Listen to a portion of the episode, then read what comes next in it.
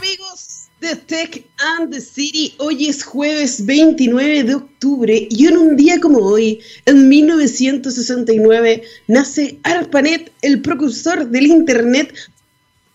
Historia se manda un mensaje entre equipo y equipo. Mi nombre es Barbarita Lara y estoy muy feliz de poder estar aquí con ustedes, sobre todo porque hace cuatro días nada más se cambió la historia de Chile. Qué felices fuimos, lo, hablamos tanto tiempo. ¿Qué fue lo que pasó? Votamos, participamos como ciudadanos como corresponde, cumplimos con nuestro deber cívico y fuimos a votar y la gente decidió ciertas cosas, como por ejemplo que se tiene que cambiar la constitución de Chile y que necesitamos una convención constitucional para hacerlo. Por lo tanto, ahora todo el mundo anda buscando los constituyentes.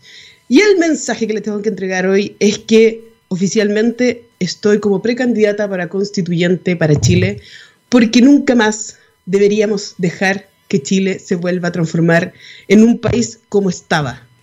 Yo sé que el capítulo anterior les, molestó a algunos que yo dijera que hay que cambiar este país de mierda, pero hay que hacerlo. Y para eso alguien se tiene que mojar el potito y yo estoy dispuesta a hacerlo. No soy la persona que tenga todas las respuestas, pero cuando vamos a hacer una constitución por primera vez en la historia del mundo mundial paritaria, tienen que haber mujeres que estén dispuestas a darlo todo y yo felizmente les digo que estoy dispuesta a hacerlo porque creo que Chile necesita que lo defiendan. Necesitamos más ciencia, tecnología, innovación, emprendimiento, necesitamos más justicia, necesitamos un Chile de verdad em, más empático. No podemos dejar pasar que de nuevo los políticos como que están una artimaña entre ellos para poner alguna persona, pero detrás de ellos va a estar un partido político nuevamente cuando eso no fue lo que decidió las personas. Los partidos políticos no son malos, son parte de la democracia, pero en este momento necesitamos constituyentes que estén pensando sin nada detrás, sin ninguna mala intención, sin ningún, ningún problema, ni, nada. Necesitamos gente que de verdad esté dispuesta a pensar en los próximos 50 años para Chile y mm, hay muchas personas que están muy bien preparadas, hay muchas personas que pueden estar ahí y necesitamos esas personas que se decidan porque queda poco tiempo. En abril son las elecciones, eh, próximamente vamos a hacer oficial la lista por la cual voy a estar, pero soy independiente porque siento que... Em, así van a ser el nuevo Chile, con los independientes, con la gente que está pensando no en partidos, no en ideologías, sino que en las personas, en un país, en una nación que necesita cambiar. Los cambios no son malos, no se asusten, Está bien que hagamos las cosas desde cero. Obviamente no vamos a partir escribiendo cualquier cosa, vamos a fijarnos en los países que lo están haciendo bien para poder tener una idea reforzada y en el contexto de nuestro país. Estoy muy feliz, nerviosa y al mismo tiempo entusiasmada porque estoy en esto y no estoy sola, estamos detrás con un equipo gigante que quiere hacer que las cosas pasen y eso es mi pasión hacer que las cosas pasen y quiero un Chile mejor, quiero un Chile para mi hijo, que sea de verdad tolerante, que sea de verdad inclusivo, que de verdad podamos ayudar a esas otras como mi familia que tiene un niño con una discapacidad y que necesita ser ayudada, pero no simplemente entregarle un estacionamiento, sino entender cuál es el dolor. La gente tiene mucho dolor que necesita ser escuchado y yo estoy dispuesta a escuchar cada uno de los dolores si es necesario para hacer un Chile mejor un Chile que no de verdad, de verdad, sentir que estamos orgullosos de nuestro país por cómo lo hacemos. El, domingo pasado fue algo genial donde todos caminamos y donde todos nos sentíamos así que con ganas de abrazarnos, saludarnos, porque estábamos haciendo lo que nos corresponde. Ir a decidir exactamente cuál es el futuro de nuestro país. Cuando nosotros nos unimos y entendemos qué es lo que necesitamos para el futuro de Chile, eh, empiezan a suceder cosas bacanes. Y eso es lo que ha estado pasando últimamente y al que le moleste, mala suerte. Las cosas tienen que cambiar. No por nosotros, por los que vienen, por las, por las generaciones que vienen. Y mm, desde mi humilde opinión, quiero hacerlo oficial. Yo voy a ser una candidata para constituyente para esta nueva constitución para Chile. Así que nada, independiente como corresponde. Y aquí los dejo con una canción, una de mis canciones favoritas, Radiohead y Tech, y volvemos aquí en Tech and the City. Hola amigos de Tech and the City, estamos de vuelta aquí en la única radio 100% online de ciencia y tecnología con un gran invitado, con Daniel Barrientos. ¿Cómo estás Daniel? Hola Bárbara, muy bien, ¿y tú? Muchas gracias por la invitación. Bien, también estamos los dos transmitiendo desde Viña del Mar, de esta hermosa ciudad. Y eh, Daniel Barrientos es Head of Digital Feeders de Experiencia Lab. Primero que todo, la tradición es que nos cuentes quién es Daniel Barrientos. Bueno, Daniel Barrientos, eh, nada, eh, valdiviano, hace varios años viviendo ya en Santiago, por cosas de la vida también comparto mi tiempo en, aquí en la, quinta región. Los últimos 10 años he trabajado en consultoría, los últimos 3 precisamente en temas de tecnología, en temas de tecnología disruptiva. Eh, uno de los tres socios de Experiencia Lab, esta empresa que nos dedicamos a acelerar digitalmente organizaciones, eh, principalmente acompañándolos en procesos de agilidad, en procesos de diseño de productos digitales y también en esto como de desarrollar las nuevas capacidades para poder llegar con productos sorprendentes a, sus clientes. Eso es como gran resumen lo que es Daniel Barrientos hoy día y lo que fue en algún momento. Oye, ¿y cuál, cuál fue tu primer relación o amorío que tuviste con la tecnología? ¿A qué edad, más o menos? Eh, con la tecnología, bueno, bien desde chico, ¿ah? Cuando... O sea, yo soy de la generación que no nació con computadores ni con celulares, entonces Em, más o menos en la adolescencia ya primeros computadores, ni siquiera de la casa, eran las casas de amigos. Eh, nos juntamos eh, como a desarmar cosas, en temas de como mirar código, tratar de como creernos los hackers y, hacer como cosas entretenidas. Eh, codeábamos en Atari, entonces ahí aprendí un poquito cómo, cómo este mundo de código y aprender a hacer juegos en, en, este, en esta consola maravillosa. Eh, así que hace harto rato, de hecho como, como hace 20 años, primera morí con la tecnología y no me despegué más. Eh, creo que es como parte esencial de la vida de, hoy día, de todos. Em, obviamente uno ve, eh, como usuario, ve el lado bonito de las cosas, pero como, como profesional trabajando desde la tecnología, uno también le toca ver la parte no tan linda. Así que no, hace casi 20 años eh, compartiendo con tecnología y, ahora en los últimos tres años ya trabajando derechamente con temas de tecnología. Oye, eh, bueno, me encanta tu parte old school de amorío con la tecnología porque yo soy igual, o sea, desde, antes que empezara todo lo digital yo ya estaba metida ahí programando cosas y desarmando cosas y hackeando el mundo, pero bueno, eso, es otro cuento. Quería que me contaras un poquito de qué, de qué se trata esta nueva tendencia del no code, que esto, mejor cuéntanos tú, ¿de qué se trata esto del no code? Sí, mira, yo, esto es bien entretenido porque yo llegué como por accidente al no code. Em, parte de trabajar eh, con desarrolladores y trabajar en temas de tecnología eh, para organizaciones tiene que ver como estar muy al día eh, respecto a cuáles son los lenguajes de programación, cuáles son las las nuevas formas de, generar productos digitales, de cómo, de cómo conectar ciertas piezas. Eh, y me encontré con esta tendencia que es bien interesante, que tiene que ver con cómo crear productos digitales sin escribir ninguna línea de código. ¿sí?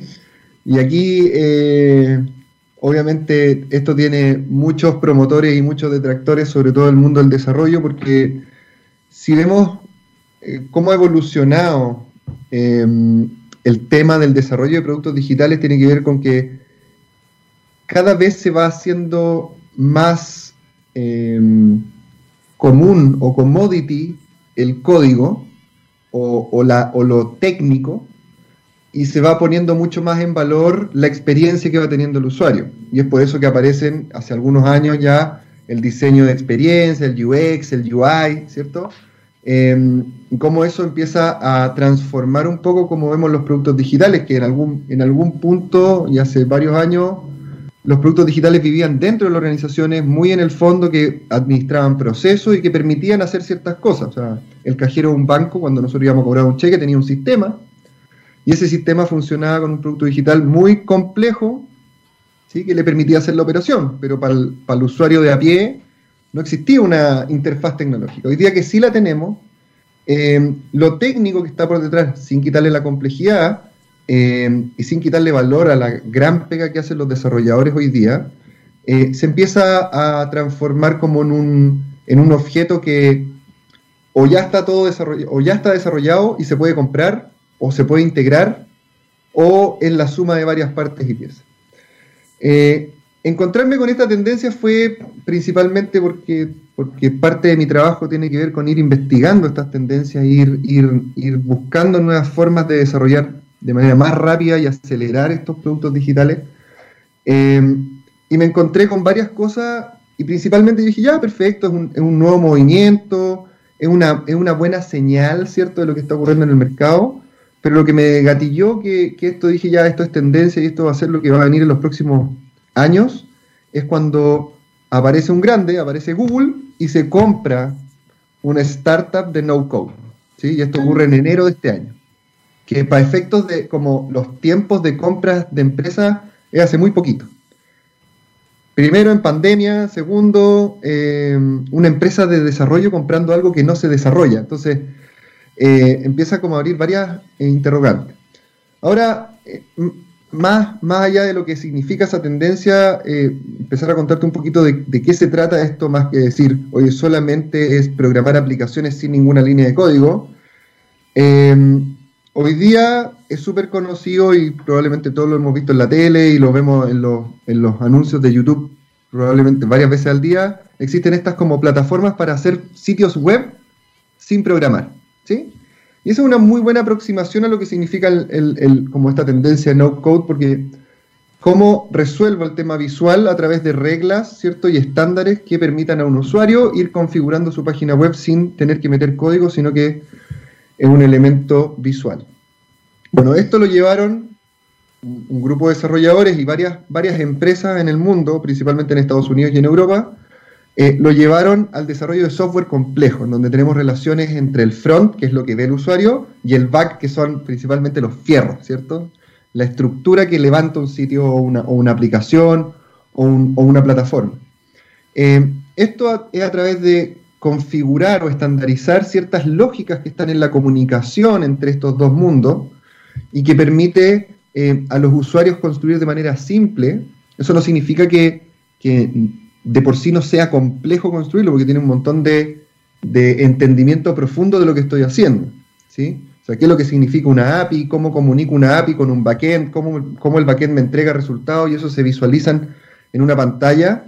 Eh, son cosas que uno tiene que saber, tiene que tener cierto conocimiento de, código para poder llegar a, resumirlo en algo que no, que no pongo código. Eh, hoy día eh, hay, dos, actores que, a mí me están llamando mucho la atención. El primero es Appsheet, que es el, este actor que compró Google. Eh, primero que todo porque al tiro uno se le levantan las alertas de que Google ponga plata en, en un emprendimiento de este estilo. Segundo, en que se alimenta y tiene toda la alimentación de la data y de los sistemas de datos de Google, por lo tanto acelera un montón el desarrollo. Y tercero, tiene que ver con que se disponibiliza de manera global para todos los usuarios que tienen Google y lo anuncian de esa manera. Entonces, es bien interesante. Sí, un, resumen porque una vez, eh, para que no nos llamen los programadores así, bajen la radio en este momento, los vamos a hackear a todos. Eh, yo entiendo muy bien esto de que el desarrollo es parte del proceso y que la verdadera diferenciación tiene que estar en el diseño. Pero igual eh, me pasa un poco cuando, porque, a ver, ustedes se encargan de, la experiencia que va a vivir el usuario y, cómo van a interactuar con la experiencia y todo lo demás, el diseño de esa solución digital. Y eso es, muy potente porque es el futuro, claramente tú lo estás diciendo, lo estás contando, si Google está comprando algo, es por algo, o sea, algo está pasando ahí. Pero eh, para explicarle un poquito, a mí técnicamente, si yo soy un usuario nivel medio que tengo un problema, hay una caja negra y cómo lo solucione el, que está diseñando la experiencia, a mí no me importa. Técnicamente no me importa si es que el resultado es lo que yo necesito, que puede ser una experiencia bacán, inmersiva y todo lo demás como una experiencia de solución digital. Eso lo, encuentro mucho sentido. Pero también me pasa ver, por ejemplo, eh, y le muestro Canva. Así como, oye, encontré una herramienta súper bacán que me soluciona todos los problemas. Y el diseñador mirándote con cara de, odio, de odio, ¿cachai? Así, pero ¿cómo es posible? Me estás insultando lo más profundo. Y yo creo que pasa un poquito lo mismo con toda esta experiencia no code con los programadores porque sienten que le están quitando la pega. Pero en realidad, el foco es tu pega lo voy a tener igual, o sea, eso, eso no va a cambiar, es un poco es un proceso de transformación digital que se está poniendo el, el, foco en el diseño de la experiencia, no necesariamente en cómo se desarrolla, por detrás igual se necesitan desarrolladores y todo lo demás para poder eh, replicar estos procesos de low code o no code. Pero para mí, como usuario final, yo no necesito entender ni siquiera nada de eso si es que no me, no me genera valor. Exactamente. Eso eh, es como intentando explicarlo de, otra manera, pero me encanta igual porque hay, hay, muchas cosas que hay que darle una bajada, de que hay gente que sí, todo súper bien con la programación, pero no le interesa o, o, simplemente no tiene tiempo para ver ese tema y, y, y, lo, y lo, quieren ver algo más práctico. Eh, sí. Pero ¿cómo lo han hecho ustedes como experiencia lab para poder entregar valor como estudio o agencia y todo lo demás a sus clientes sin que eh, no sé, pues sus equipos de IT no, no se sientan mal, nadie se siente enojado, no sé, pues porque al final igual aquí hay un proceso de transformación digital que no muchos fácilmente pueden entender. Sí, en ese proceso de transformación digital, y aquí hay un, hay un punto importante, tiene que ver con cómo las cosas van evolucionando y cómo las personas van agregando verdadero valor al proceso que hacen. ¿sí? Eh, y eso ha evolucionado en, todo, en todos los ámbitos. O sea, no nos imaginamos que hace 40 años atrás, para poder hacer un, un balance, para entregárselo al Servicio de Impuestos Internos, que hoy día es automático, habían ocho personas llenando una hoja. ¿sí? Y era a mano. Entonces, como que se nos olvida también ese proceso. Hoy día no significa que esa persona se haya quedado sin trabajo, sino que su trabajo fue evolucionando. El tema del no-code no significa que vamos, ya no, ya no necesitamos desarrolladores. O sea, bajo ninguna circunstancia eso. De hecho, incluso yo creo que cada vez más se necesitan desarrolladores que estén familiarizados con esto para poder acelerar el time to market de las soluciones, o sea, que lleguen rápido los usuarios, que puedan vivir la experiencia y que ganemos esa porción de mercado. Eh, las soluciones no code, si bien nos resuelven el tema del código, no nos resuelven el tema de cómo se construye la arquitectura del sistema, cómo se relacionan las variables, cómo le agregamos capas de seguridad. Eh, ¿Cómo hacemos esto, cómo integramos esto con tecnología emergente que no necesariamente están estandarizadas, que nos van a permitir eh, llevar esto al siguiente nivel? Eh, nosotros hoy día estamos en dos proyectos en donde sí estamos ocupando aceleradores de no-code, pero tenemos un equipo de cinco desarrolladores trabajando en soluciones porque son integraciones muy complejas, tienen algunas cosas eh, muy, muy a la medida del, negocio eh, y para más remate tenemos que conectarnos a los sistemas que sí se tiene que meter código. O sea, conectarse con un, con, un, con un SAP, con un Salesforce, con un, no sé, con lo que sea, tiene que haber entendimiento profundo de código a menos de que ya esté resuelto. Si ya está resuelto, paso al siguiente desafío y sigo creciendo. Pero eso bajo ninguna circunstancia tiene que ver con que hoy esta es la tendencia que va a desplazar el mundo del desarrollo, sino que básicamente eh, lo que hace es resolverle tareas eh, simples que ya están media estandarizadas a los programadores y a los desarrolladores para poder agregar valor de verdad, ¿sí? Y, enfocarse en esas tareas complejas que requieren la habilidad humana y no la de un robot, entre comillas, eh, para poder hacerlo. Entonces, bajo ninguna circunstancia es, oye, esta es la, lo que va a cambiar el mundo y lo van a, vamos a eliminar a los programadores. No, de hecho, sí, se necesitan no se, más programadores. No se sientan ofendidos porque ahora más que nunca es la era de los programadores, los diseñadores, los que están viendo toda la estructura de software y de hardware, más de software que de hardware, pero siempre es una tendencia que el software está potentemente creciendo.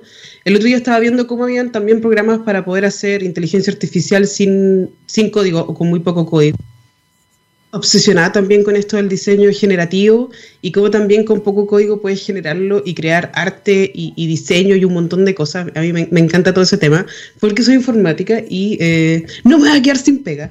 Eh, porque no tengo miedo de eso. O sea, nosotros tenemos que entender que al final nuestros clientes, nuestros usuarios necesitan soluciones a medida y, y, y, que les vuelen la cabeza, o sea, que tienen que ser soluciones disruptivas y todo lo demás, y no los voy a estar lateando con que, no, mire, lo primero que tiene que hacer es hacer una página web y tal cuestión, si al final no es la solución que necesitan, ellos necesitan también vivir experiencia inmersiva y hacer vivir a sus usuarios finales experiencia inmersiva completamente disruptiva, y eh, por eso es bueno estar hablando aquí con Experiencia Lab, que son expertos en diseños de productos digitales y que nos están eh, un poco enseñando de las tendencias, pues, de lo que se viene. Y me encanta. Y quería saber qué, no sé, ¿cómo, veis tú el tema de, Chile con respecto a esto? ¿Cómo están los programadores en Chile entendiendo estas nuevas tendencias? ¿Están un poco, no sé, resistiéndose? ¿Faltan programadores? ¿Hay que, no sé, de cierta forma, eh, enseñarle a más programadores qué es lo que se viene en el futuro o, están abiertos y llanos a recibir nuevas experiencias? Yo creo que desde el lado del desarrollo sí, pero hay un, hay un punto, lo que pasa es que hay un, hay un valle que, a, veces no a muchos les gusta tocar, que tiene que ver con la relación entre el desarrollo y el negocio. Eh, programar por programar es súper entretenido, pero al final de cuentas tiene que estar conectado a cómo generamos valor, a quién le generamos valor y dónde le generamos valor para poder crear cosas sorprendentes. Eh, respecto a lo que tú mencionabas, Bárbara, que tiene que ver con esto de cómo cómo la tecnología va evolucionando y los desarrolladores van evolucionando con ellos. hoy día yo, yo ni siquiera me imagino cómo va a ser la experiencia inmersiva, por ejemplo, que va a permitir, eh, le va a permitir a los desarrolladores desarrollar en el PlayStation 5. No tengo idea. Vamos a ver cuando salga cuando ocurra. Pero eso también deja espacio a que por parte del negocio tiene que haber un acercamiento mucho más sensible a la tecnología. Es decir, la tecnología no es algo que necesitamos y que porque es la única vía, sino que es algo que habilita nuestro negocio. Es como, el negocio o los negocios, las grandes empresas o las, las, los las startups la tienen más claro porque son esencialmente tecnológicas hoy día, pero las grandes compañías hoy día tienen que empezar a moverse a una base de que la tecnología es, es parte de su centro, es parte de su esencia. Eh, y no solamente es eh, un área que está premiada por ahorrarse plata en los procesos, eh, sino que es un área que aporta al negocio y hace crecer en valor y entrega mejores experiencias. Hoy día lo vemos con los bancos, que hoy día nadie se imagina ir a una sucursal de banco. Eh, lo vemos con el retail, que producto de esta pandemia nadie se imagina volver a comprar en las mismas tiendas de siempre eh, y exige también los niveles de servicio que tenía a nivel mundial. O sea que, si Amazon me, me reparte en cuatro días desde Estados Unidos, ¿por qué los otros que están aquí en Chile no, pueden entregar eso. Ese, es mi lema casi todos los días, digo lo mismo. O sea, como, ¿por qué Amazon funciona tan bien y otras tiendas se demoran tanto? Como no entiendo. Pero también me vi el otro día, te tengo que confesar que yo era fanática de ir al súper. Como que era una mm. experiencia donde yo pensaba, generaba nuevos proyectos, ¿cachai? Y todo lo demás.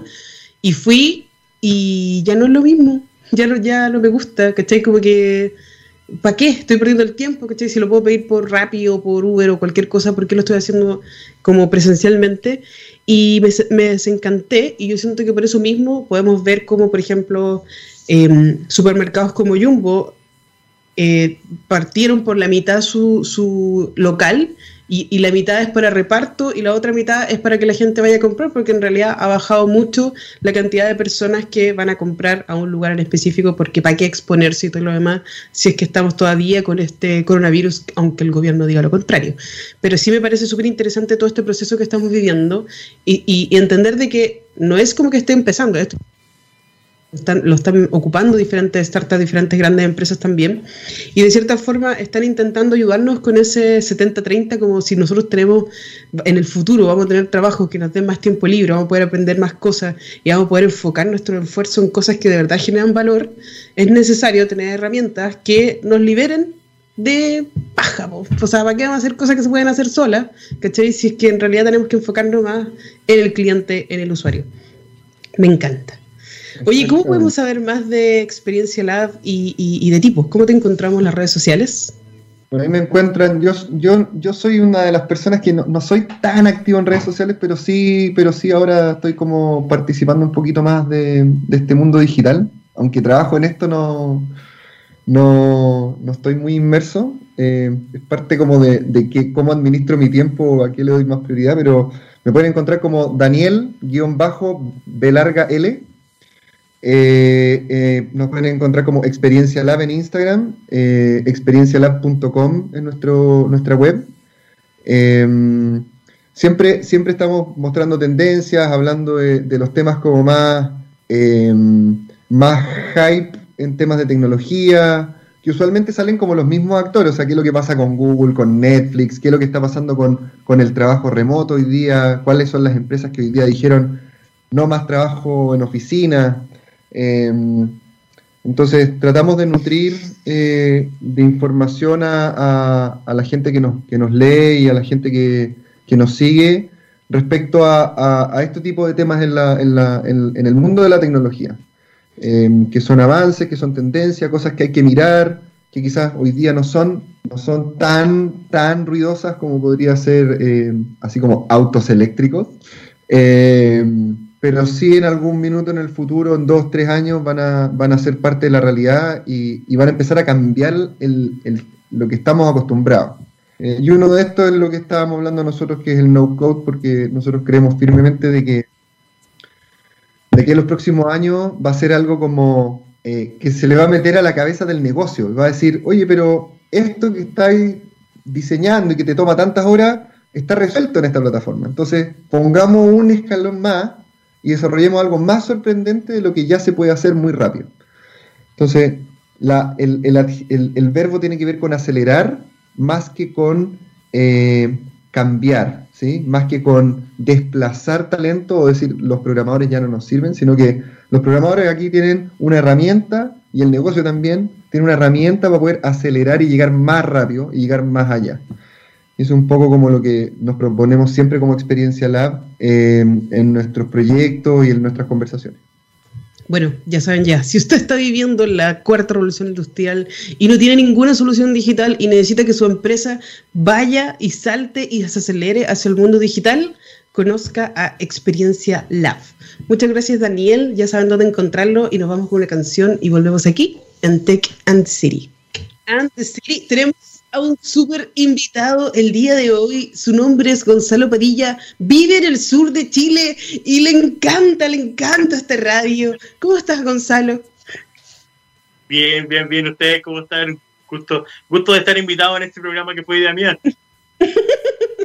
Bienvenido. Eh, me encanta tenerte aquí presente. Por favor, cuéntanos un poco más de ti que no te conocemos. ¿Quién es Gonzalo Padilla? bueno, quizás me recuerden por películas como bueno, eh, yo soy, eh, yo vivo aquí en la zona centro del país, en Concepción. De hecho, vivo a unos 30 minutos del centro geográfico de Chile. Y eh, yo soy el, el, director ejecutivo de Outalabs, una empresa de desarrollo de software, aplicaciones móviles, algunos videojuegos y web en general. Y nos dedicamos a desarrollar productos innovadores desde acá, desde Concepción. Qué bonito, qué bonito. Oh, se nos cayó. Se nos cayó. ¿Dónde están? ¿Dónde están? ¿Me ven? ¿Me ven o no?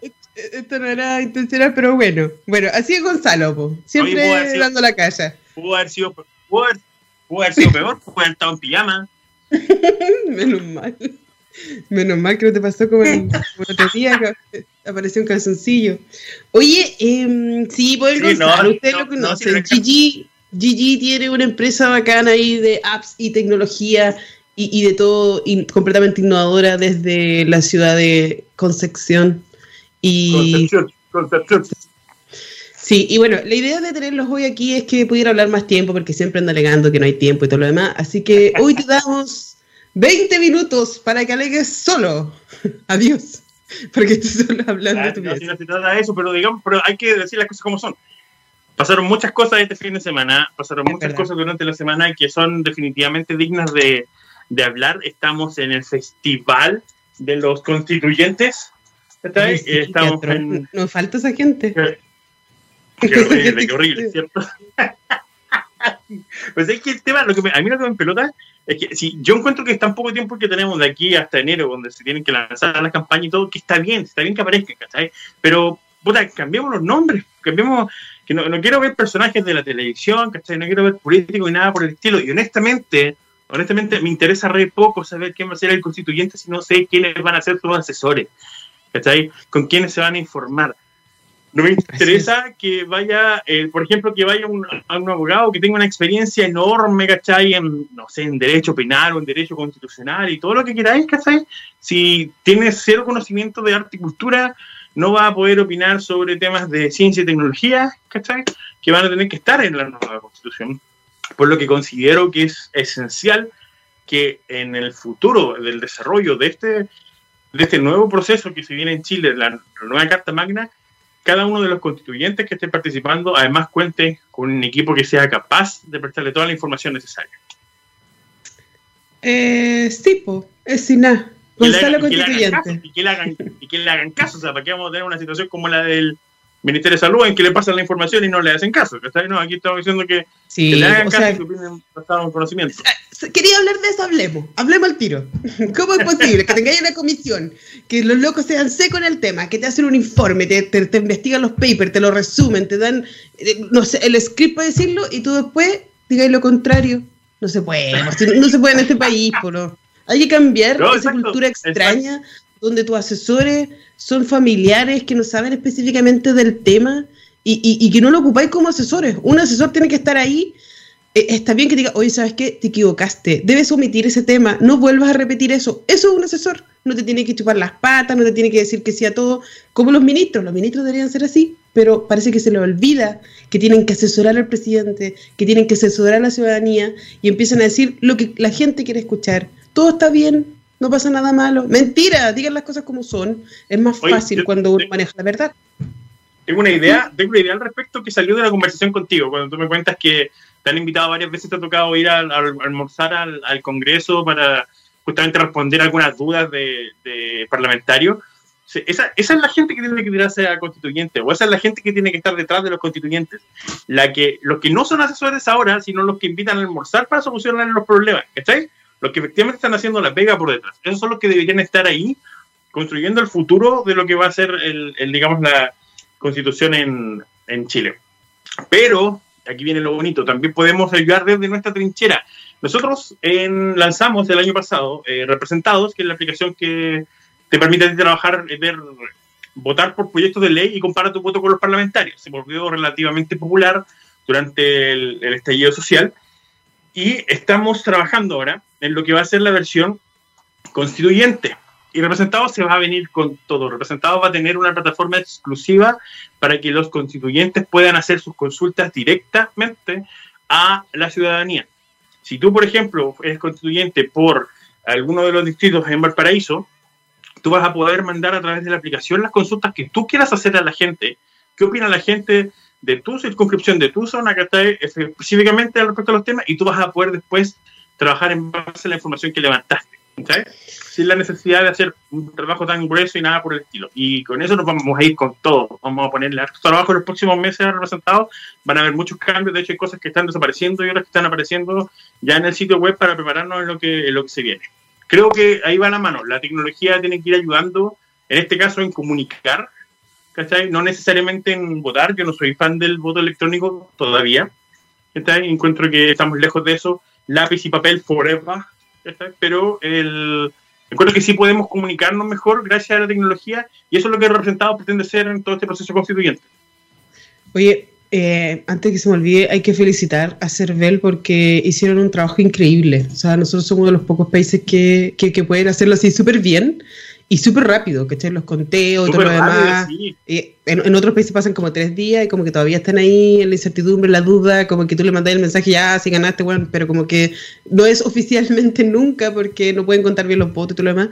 Aquí funciona perfecto y las cosas cuando funcionan bien hay que felicitarlas, así que muchas felicitaciones a Cervel por su trabajo, por toda la gente que estuvo ahí mamándose el sol en la cara, todo lo demás, todo el día ahí expuesto, la gente que tuvo la paciencia de esperar en fila. A mí me tocó específicamente, mi experiencia fue que fue súper expedito, mi mesa siempre está como vacía, tuve que esperar a dos personas nomás todo súper bien, pero yo siento que sí, po, tanto que hablamos de tecnología, de ciencia, de innovación, de emprendimiento y después no lo vamos a ocupar. O sea, yo entiendo muy bien que el voto electrónico, mientras no tengamos confianza de las instituciones, sobre todo, no es la mejor opción ahora si es que Cervel está funcionando bien, pero sí sería bueno poder tener un contacto con la comunidad porque claramente es más fácil ocupar una herramienta que nos conecte a ir casa por casa a preguntar a las personas hay, momentos que sí vamos a necesitar representación porque no todas las personas tienen acceso a Internet o a plataformas y eso hay que considerarlo también, por eso ir punto a punto.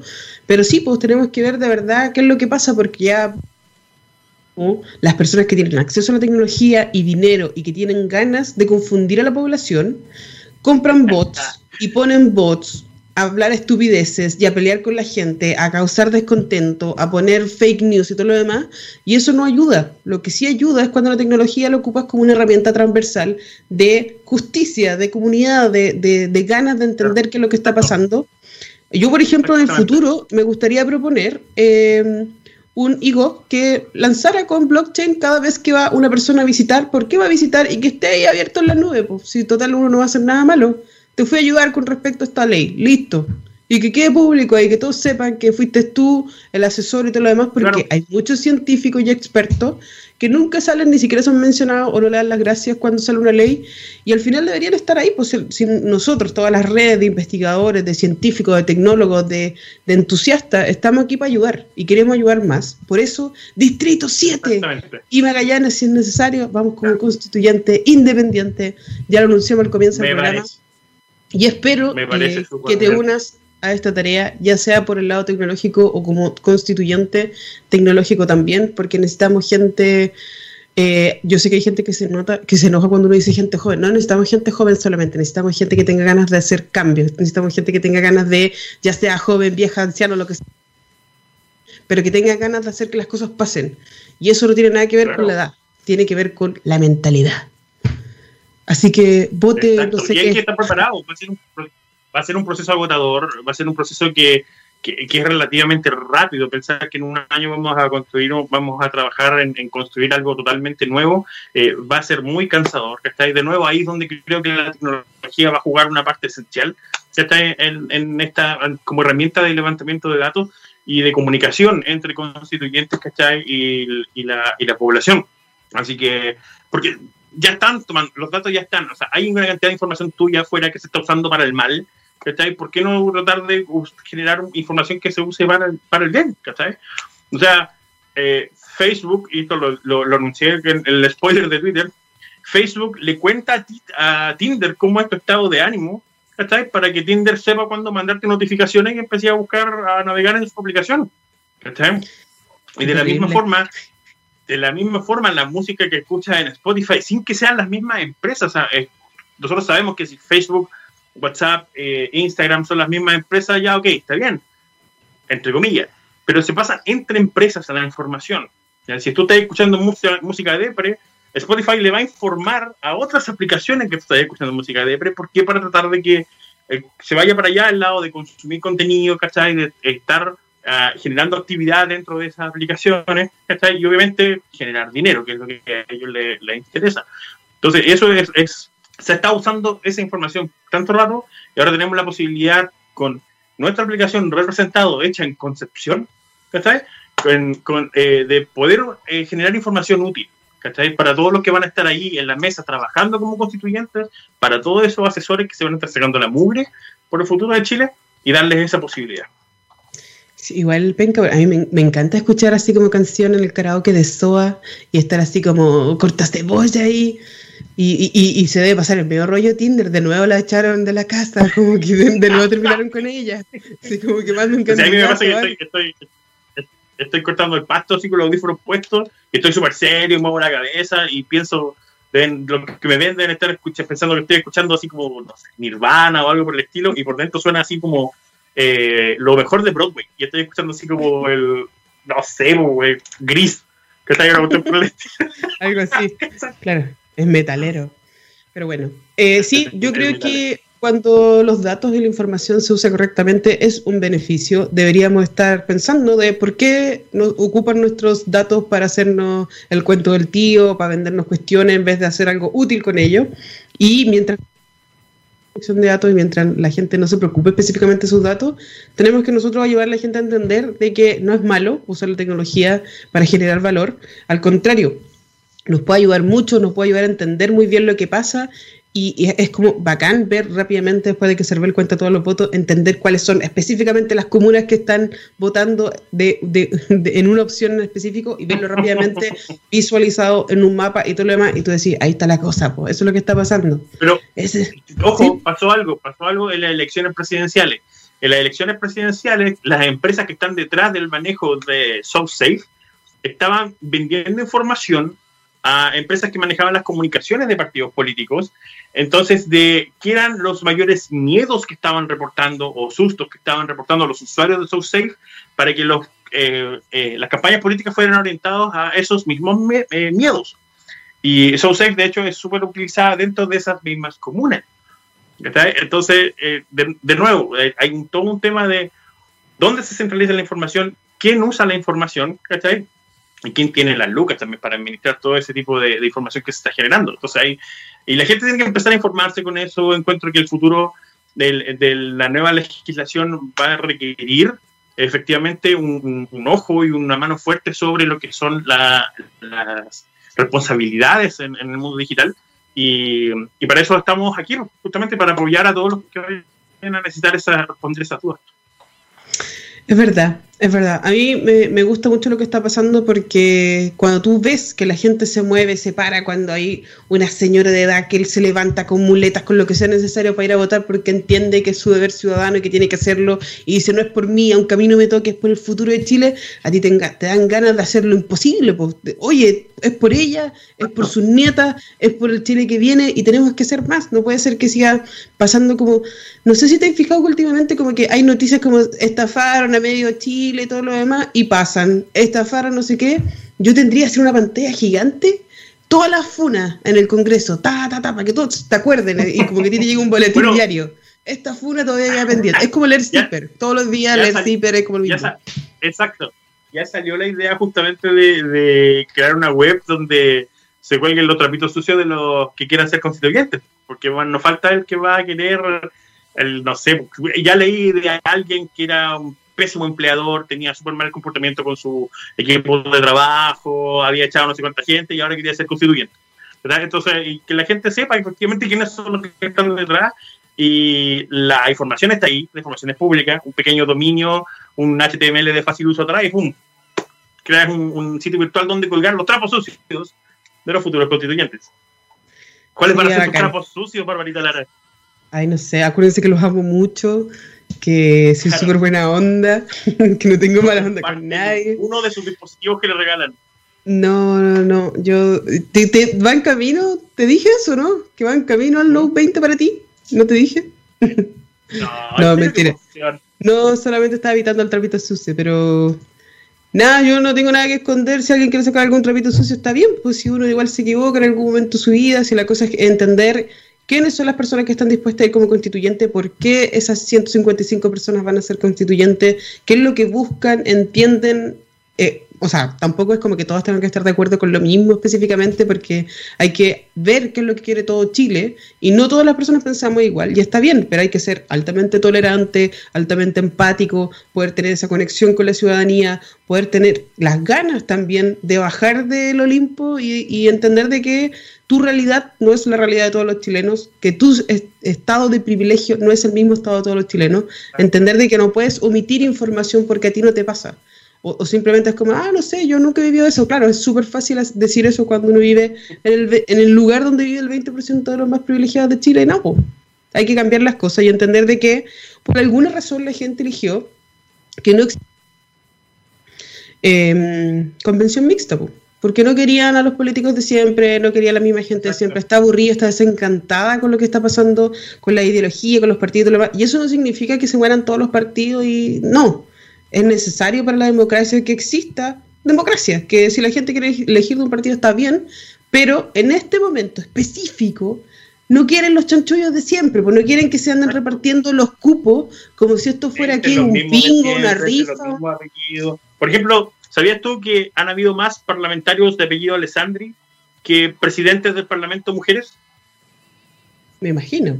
Entonces, queremos que eso siga pasando, queremos escuchar siempre los mismos apellidos, queremos escuchar siempre los mismos nombres, eh, la oportunidad justamente a gente que ha estado haciendo la pega por detrás, que ha estado colaborando con los parlamentarios que estáis para informarles de forma voluntaria, porque más allá del almuerzo supongo que no te pagan por esas asesorías, No todos hacen asesorías verbales pagadas, Entonces, la, idea es justamente que esa gente tenga la oportunidad de colaborar y entregar su expertise, ¿cachai? Sí, y que tenga ganas también de, trabajar en equipo. Eh, al final lo que tenemos que hacer acá es innovación colaborativa, entender de que todos somos parte de un gran bien común que va a ser eh, visibilizado y, y, de cierta forma concreto a través de una constitución, donde entendemos que, ok, yo no soy conozco todos los temas, pero sí puedo trabajar en equipo con otras personas que sí lo saben, porque así funcionan los asesores y así funcionaría mejor el mundo si nosotros escuchamos al de al lado y trabajamos en equipo y todo lo demás. Eh, yo no sé por qué le tienen tanto miedo. transparencia. Sí, transparencia, por favor, si eso es tan fácil. Yo tendría contra Lorito, tendría también al Chungumbo, a todos los locos, a, to a todos puestos ahí vigilando, a todos estos los constituyentes, ¿dónde se van a juntar? Me, me estaba preguntando se, supone, se supone que en el Congreso, ahora con todo este tema de la, de la pandemia, eh, no lo sé, pero hay varias iniciativas que podrías tener como para transparentar el, el tema. O sea, creo que podrías construirte tu propia eh, mochila 360 que, con una camarita aquí arriba que, que te anda acompañando durante todo el día de constitucional, de constituyente. Hola. Sí. Eh, no sé si se le ha pasado porque de cierta forma la pandemia sí, lament tenemos que lamentar todas las muertes y todo lo demás, pero hay cosas que han pasado como que yo siento que a nivel político los políticos han trabajado más que nunca porque no tienen muchas opciones de decir que no puedo ir, no puedo llegar porque donde sean tienen que ocupar la herramienta del teletrabajo y de cierta mira, forma... Mira, mira. Uh -huh. ¿Es lo que eso, no? ¿Es lo que eso? Eh, el violín más pequeño del mundo de la pena que me da que trabajo tanto. es verdad. Está bien, pues así debería ser, porque nadie se excusa en su trabajo que, ay, no puedo llegar. Luego el teletrabajo existe hace mucho tiempo y, y, y debería estar siempre, donde sea. Tienes un, un, plan de celular, te puedes conectar por que sea.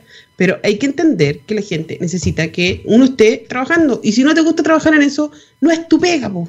No es tu pega, si no es por un servicio yes. público, no es tu pega y listo, chao, te puedes ir.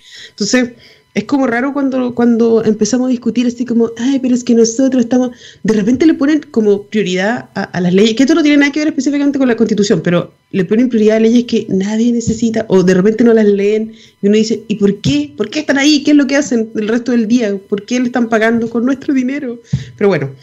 Eh, o lo que creo... pasó, o, o disculpa uh -huh. antes que se nos acabe el tiempo, lo que pasó, lo que pasó con Penta.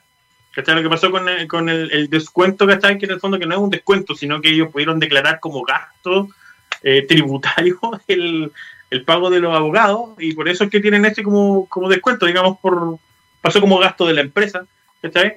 Que eso eh, no es ilegal, ¿cachai? No está fuera de contexto ni nada por el estilo, y que sea inmoral o poco ético es otra cosa. ¿cachai? Sí, pero es sentido común, o sea, como si tú dejas eso es re fácil, ¿cachai? Ya, que después pero, quieran quemar ojo, todo ojo, Chile. La, el, la, la, legislación no te da espacio al sentido común.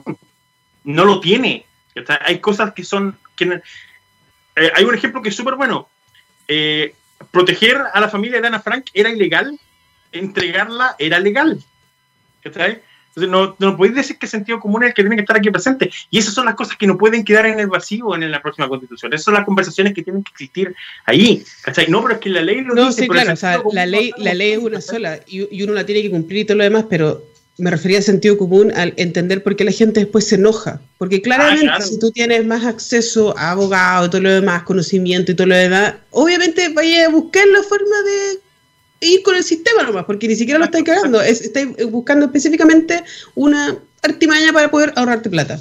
Y, y si tienes lo, lo, lo puedes lo, hacer. Los ojos del, del, equipo de contadores, así como están sacando las cuentas, y a alguien se le ocurrió, oye, si pasamos esto como gasto, ah, puede ser, a ver, probemos. Claro, el medio bueno que le debe haber llegado, pero bacán, pues, o sea, está bien, pero que sea para todo igual, ¿cachai? O sea, que sea para todos parejo, que todos podamos hacerlo y que no estén molestando a un profe específicamente por 500 lucas, pues, pero bueno, cosas extrañas. ¿Cuántas veces han pintado a la estatua ya? Y tiene como mil capas. Tiene más o sea, capas pintura que un Rolls Royce. Y sí, yo no entiendo, ¿cachai? O sea, como, no, es que con esto Chile va a ser mejor. Y ya, ok, entiendo. Mi idea no es quemar Chile ni nada, ni, ni, ni nada. Pero, ¿en qué aporta valor eso? Yo siento que tenemos que enfocarnos muy bien en cómo aportar valor una constitución que probablemente ocuparemos de aquí a 50 años más. Eh, con orgullo, si esto tiene que ser un, un, modo de orgullo, loco, yo acabo de, he, he leído casi todos los días la constitución en español, es algo tan bonito, 36 páginas súper simple, ahí está, súper claro, tarara. me gusta, ¿cachai? Que sea así y así debería ser en todos los idiomas y lenguas y todo lo demás, la, la, nueva constitución de Chile, que nos diga, ¿sabes qué? Estamos aquí por ti, para todos. Nos vamos de Tech and the City muy felices y nos vemos el próximo jueves aquí en Tech Radio. Un beso.